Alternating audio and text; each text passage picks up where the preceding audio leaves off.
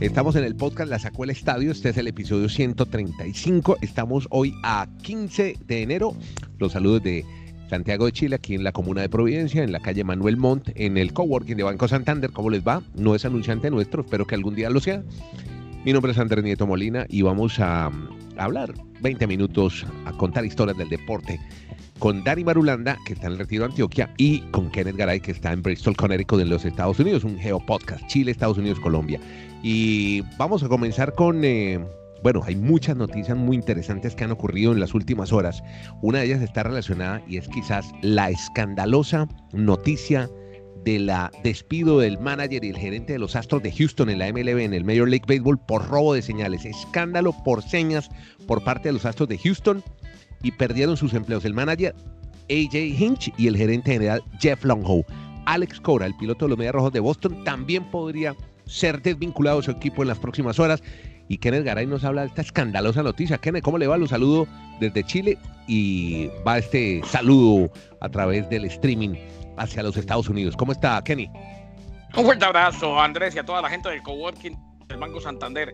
Eh, no, no, pues es que hoy por hoy lo del coworking sí que está pegando. Uno, uno, mucho, mucho, a mí me alegra cada vez, cada vez que Andrés me cuenta eso, porque yo le soy sincero, nunca he estado en un coworking y, es el nuevo concepto y allá terminaremos todos trabajando en coworking. Es más, hay una serie argentina muy buena, muy buena. Que se llama Coworking. ¿Cómo se llama? No, no, que, no, que está en Netflix y se llama Millennials. Y se trata ah. de las aventuras de un grupo de jóvenes que trabajan todos en un coworking para diferentes empresas. Se la recomiendo. Ah, buenísima. Vamos a ver. Ahí.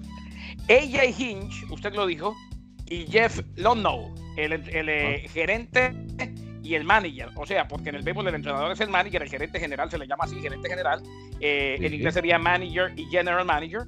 Los dos, eh, no solamente la suspensión de un año, sino que después se lavó las manos el equipo y termina mm, despidiéndolos, dejándolos sin trabajo.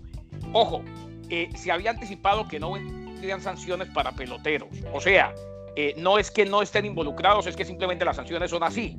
Esta es la sanción mm, más ejemplar, si se quiere, la más rigurosa que he visto en el béisbol de grandes ligas. 5 millones, 5 millones de dólares, que suena como nada, pero al fin y al cabo son 5 millones, eh, y un año de suspensión y termina perdiendo el trabajo. Lo que se viene para Alex Cora es complicado porque eh, faltan, ya estas son las sanciones a los Astros de Houston, faltan las sanciones a los Medias Rojas de Boston, que vendrán muy seguramente en un par de semanas. Y Alex Cora estuvo en la 2, usted lo recuerda que aquí lo dijimos, era entrenador de banca de los Astros de Houston, claro, y pasó a ser el eh, manager de los Medias Rojas de Boston y ganó en la temporada del 2018 con un récord, con una temporada récord y espectacular. O sea, se viene, pique y se extiende, se le cayó aquello al ventilador y está volando por todos lados.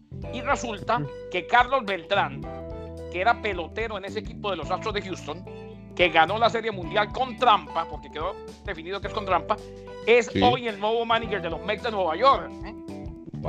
Eh, eh, hoy estaban diciendo en Nueva York, bueno, como esto ya se comprobó, muy seguramente los Mets tienen la posibilidad de salirse del contrato, porque sí, era pelotero en esa época, pero usted se imagina el infierno que van a vivir los Mets como organización todo el año preguntándole a Beltrán, ¿usted está tranquilo? ¿Está su conciencia tranquila? Cuando los Mets necesitan revalidar o mejor volver a ser un equipo protagonista porque tuvieron una muy mala temporada. Esto, es un escándalo de padre y señor mío, es una desgracia para ah, Ahora como pasa en Colombia, Dani Marulanda, quien saludo ya mismo, que están buscando micrófonos por todos lados, chuzando a todo el mundo, aquí van a empezar a buscar cámaras desde el jardín central, cámaras de video para espiar y decodificar las señas enviadas por el catcher que recibían los peloteros de Houston les daban un número de golpes sobre una canasta de basura para indicar al compañero que estaba al bate qué lanzamiento le harían. Esa fue la principal acusación y eso quedó confirmado, Dani. Los saludo en Colombia en el retiro. ¿Qué tal Andrés? Y muchos los saludos especiales para el experto ahora en series de Netflix y de todo, don Kenneth Garay allá en Bristol. Pues le cuento. Le tengo una recomendación buena, muy buena. Se la, mando, se la mando vía text message. Se la mando. El, tipo como no fue ni el, tipo no fue ni el de las dominicanas de las reinas del Caribe, sino que prefiere quedarse en casa viendo series de televisión. Yo estuve en la parada, yo estuve en la parada. bueno, entonces el tema del béisbol a mí me parece ejemplar la sanción, muy bien el dueño de los Astros y hasta ya, dónde va. reconoce como un caballero su error, ofrece disculpas y acata las decisiones. Totalmente opuesto a lo que ha pasado en los innombrables de Boston, en los tramposos de Foxborough, que en el 2007 una misma situación. Y en ese año nos escandalizábamos. El, Spygate, Dani. El Spygate. el famoso Spygate de 2017. Sí, nos escandalizábamos porque la cifra fue de 500 mil dólares. O sea, ni siquiera la mitad de un millón y ahora son 5 millones de dólares. Cómo se va devaluando el dinero. La multa para Belichick. Y simplemente perder unas opciones de, de rondas del draft. Pero si hubiese tenido un, entrenador serio que no se prestase para también esas triquiñuelas, pues el señor Robert Kraft también debe haberlo despedido como hizo muy bien el dueño de los Astros de Houston. Estoy de acuerdo. Y es tan cierto lo que dice Dani Andrés, eh, que hay que decir, hay, que concluir varias cosas. Eh, primero, lo que dice el señor Marulanda es una verdad de apuño. queda claro que los Patriots, sobre todo con la última, a mí la última acusación fue la que me rebosó la copa, la de la, la la de espiar, la de filmar a los bengalíes de Cincinnati. Eh, queda claro que era un equipo tramposo y que le debieron quitar como mínimo un título de Super Bowl. Eso no lo van a hacer. Para mí, inclusive, la sanción ejemplar en el béisbol, compañeros, era que le quitaran título de Serie Mundial a Houston y título de Serie Mundial a Boston. Yo no puedo creer que el dueño de la organización que los terminó votando a los dos, al gerente general y al manager, no sabía lo que estaba pasando. Uno sabe lo que pasa, sobre todo cuando invierte toda esa cantidad de plata. Lo que pasa es que ahora los dueños se lavan las manos. No se nos olvide una cosa, el salario de los comisionados lo pagan los dueños de los equipos. Por eso es que no vamos a ver que le quiten a nadie títulos, ni a Ron Manfred quitando títulos en el béisbol, ni vamos a ver tampoco a Roger Godel quitando títulos en la NFL. Eso es imposible, eso no se va a dar. Sanciones como estas son lo más ejemplares a lo que se puede llegar. Y me queda claro otra cosa, Andrés. Hay una cultura de trampa. No hablemos del béisbol, no hablemos del fútbol americano. Póngase a mirar. El doping es trampa. El doping es trampa. Por eso, hay una cultura de trampa, no solamente en el béisbol y en el fútbol americano. Hay una cultura de trampa hace tiempo en el deporte mundial y una crisis moral terrible. De una u otra forma, eh, en el fútbol, en el fútbol americano, en el béisbol de grandes ligas, en todo. Es lamentable. las apuestas, por ejemplo del tema del amaño de partidos. Venga, Marulo, pero es que una volviendo al tema del béisbol, esto del robo de señas es, es, es aceptado, incluso es parte de la tradición del béisbol. Pero aquí cuando ya le meten video ya es cuando viene el problema. Correcto, siempre se jugó con esa, digamos, malicia indígena que dicen por esos territorios de tratar de conocer lo que el rival va a hacer a través de lo que se dice de robo de señales. Lo que pasa es que al usar la tecnología ya sí van en contra de, de la ética del juego y de la, del tema de igualdad. Y creo que incluso, no sé si la sabermetría también ha ayudado a eso, de que todo se pueda medir ya más fácil y, obviamente utilizar todo ese tipo de cámaras para estas situaciones que son ilegales. Es permitido entre comillas, o sea, robar señales es ilegal. Lo que pasa es que cuando se roba mirando es muy complicado probarlo. O sea, es una verdad de apuño que todo el mundo roba señales, pero el comisionado mandó eh, hace, hace algunas temporadas memorando donde decía, porque ya había, el primer incidente fue con un Apple Watch. Cuando el comisionado se entera, manda un memorando diciendo, no se pueden robar señales con equipos electrónicos, con aparatos electrónicos, o vendrán sanciones ejemplares. O sea, ya estaban advertidos. ¿eh? Es como, es como en el béisbol. En el béisbol hay, en, el béisbol hay una práctica, porque eh, no podemos ahora venir a quedarnos las de sanos, cuando todo el mundo sabe lo que, lo que se hace. Eh, en el béisbol hay una práctica permitida, pero que es trampa, que es ponerse resina de pino, pine tart, en diferentes partes del cuerpo. Eh, a ver si Dani me recuerda cómo se llamaba el, que lo hizo de los Yankees en el cuello y lo pillaron. También en, algún momento a, Kenny Rogers de los, eh, de los Tigres de Detroit. O sea, se ponen y eso les da más agarre a los pitchers. ¿eh? Y eso lo sabe todo el mundo. Eh, el al que lo cogen lo sancionan, pero lo hacen todos hace mucho tiempo. O sea, sí existe esta cultura. Lo que pasa es que ahora lo que no les permiten es llevarla a la tecnología con las señas. Bueno, muy bien explicado.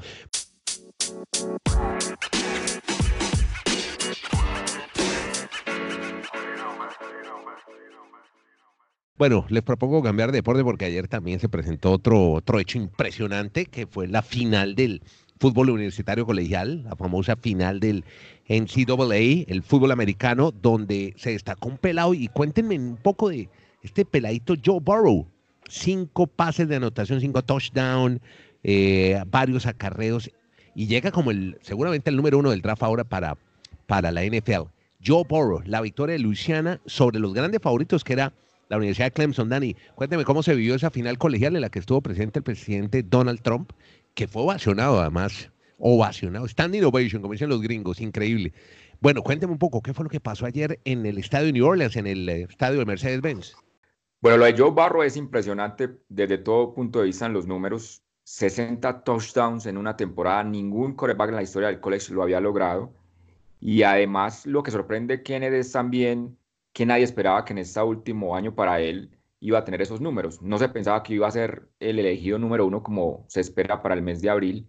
Y yo creo que la pregunta que es esa, yo creo que desde Peyton Manning en el 98 no se tenía tanta expectativa para tener a un quarterback número uno y que tenga el éxito que tuvo Peyton Manning, o no sé si me estoy ya eh, tratando de, montar en el bus de, los que quieren ver a los Cincinnati Bengals con un jugador franquicia con Joe Burrow. Eh, sí, yo creo que estoy de acuerdo. Es más, eh, no, nos, no nos olvidemos que de las primeras elecciones, a ver, y Dani me ayuda, los Indianapolis Colts con Peyton Manning, como bien decía Dani, por ahí Andrew Locke en su momento, pero las primeras elecciones generalmente no han, no, han vivido de acuerdo a las expectativas. A ver qué pasa ahora con este Joe Burrow, pero yo, yo no creo que se esté subiendo, Dani. Yo creo que es una realidad lo de este muchacho. Anoche ganó con, con relativa facilidad, si, si se quiere, ante un Trevor Lawrence que deja claro que va a ser el gran protagonista, Dani, creo, el quarterback de Clemson, eh, la temporada que se viene en el fútbol americano colegial. O sea, reitero, anoche vimos en New Orleans, Luisiana, eh, a los dos, a la primera selección del draft que se viene el 23 de abril y si no pasa nada raro y no selecciona esta temporada, a la primera selección del año que viene. ¿no? Y recordemos que no está tan joven, o sea, ya cumplió 23 años, que es una edad no tan joven para llegar a la NFL, porque él estuvo todos los cinco años eh, en, su ritmo colegial o su desempeño universitario. Y lo que se ve que es una madurez que parece ya un jugador de, NFL. Lee muy bien las defensivas, no comete errores, y es implacable en el momento que aprovecha las oportunidades que le da el rival. Yo creo que sí va a ser un, gran jugador en, la NFL, Joe Barrow.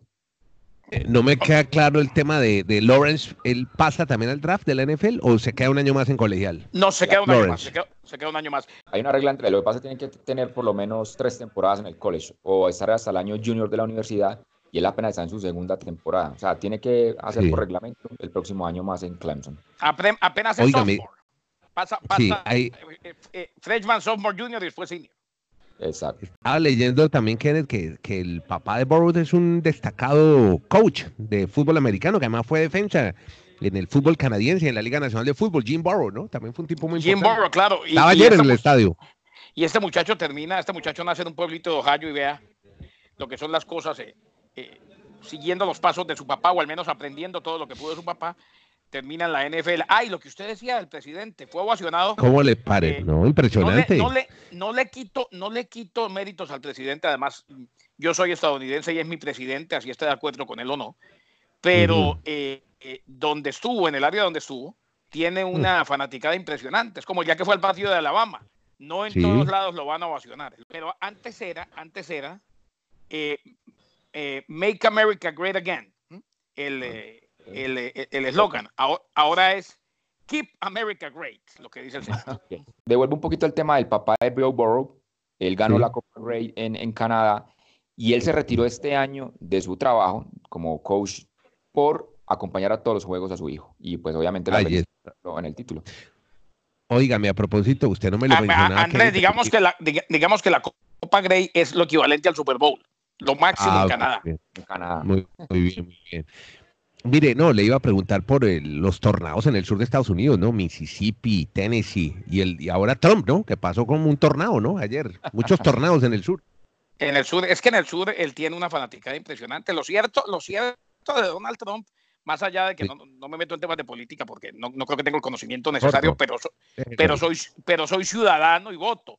Lo cierto de él es que pues, el hombre muy seguramente tiene con qué ser reelecto porque la economía está viviendo un momento impresionante en este país.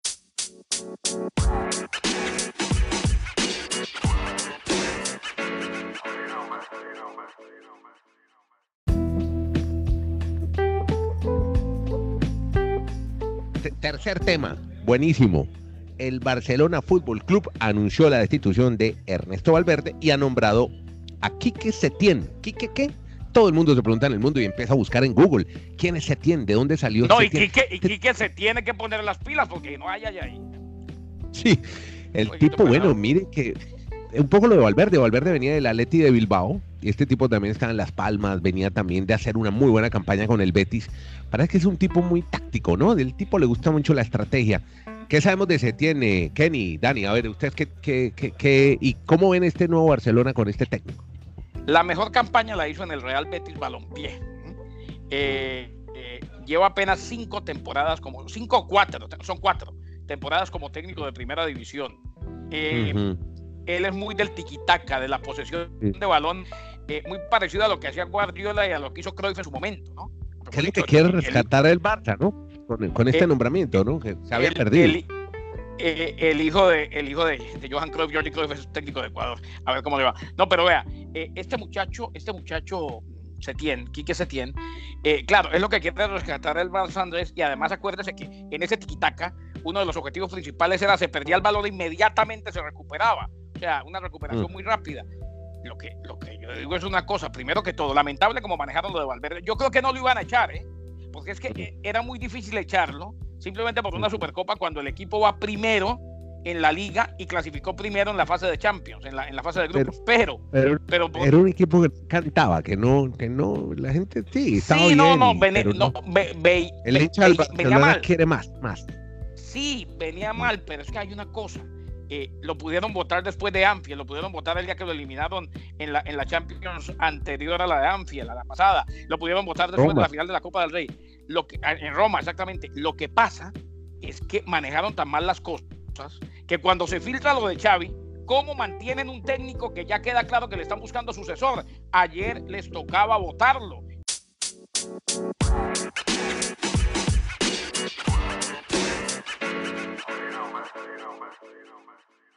Óigame, Dani Marulanda, ¿cómo fue el regreso de Camilo Villegas, el famoso golfista colombiano, otra vez a los campos? ¿Cómo, ¿Cómo le fue el fin de semana?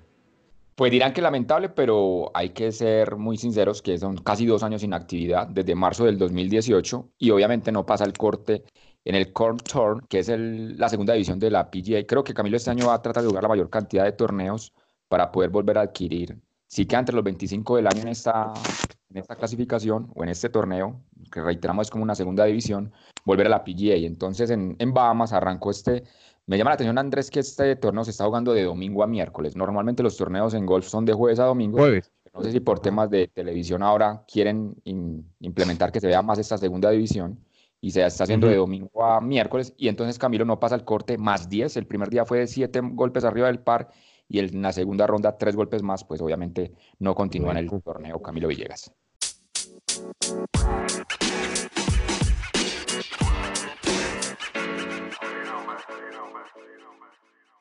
¿A quién estoy viendo en esa caja cobrando? Ah, Dani Marulanda, ahí está cobra, ¿qué es lo que está cobrando? Ah, María Camila Osorio, hombre, ganó en el primer Uy, partido de contento para el abierto de. Australia, hombre.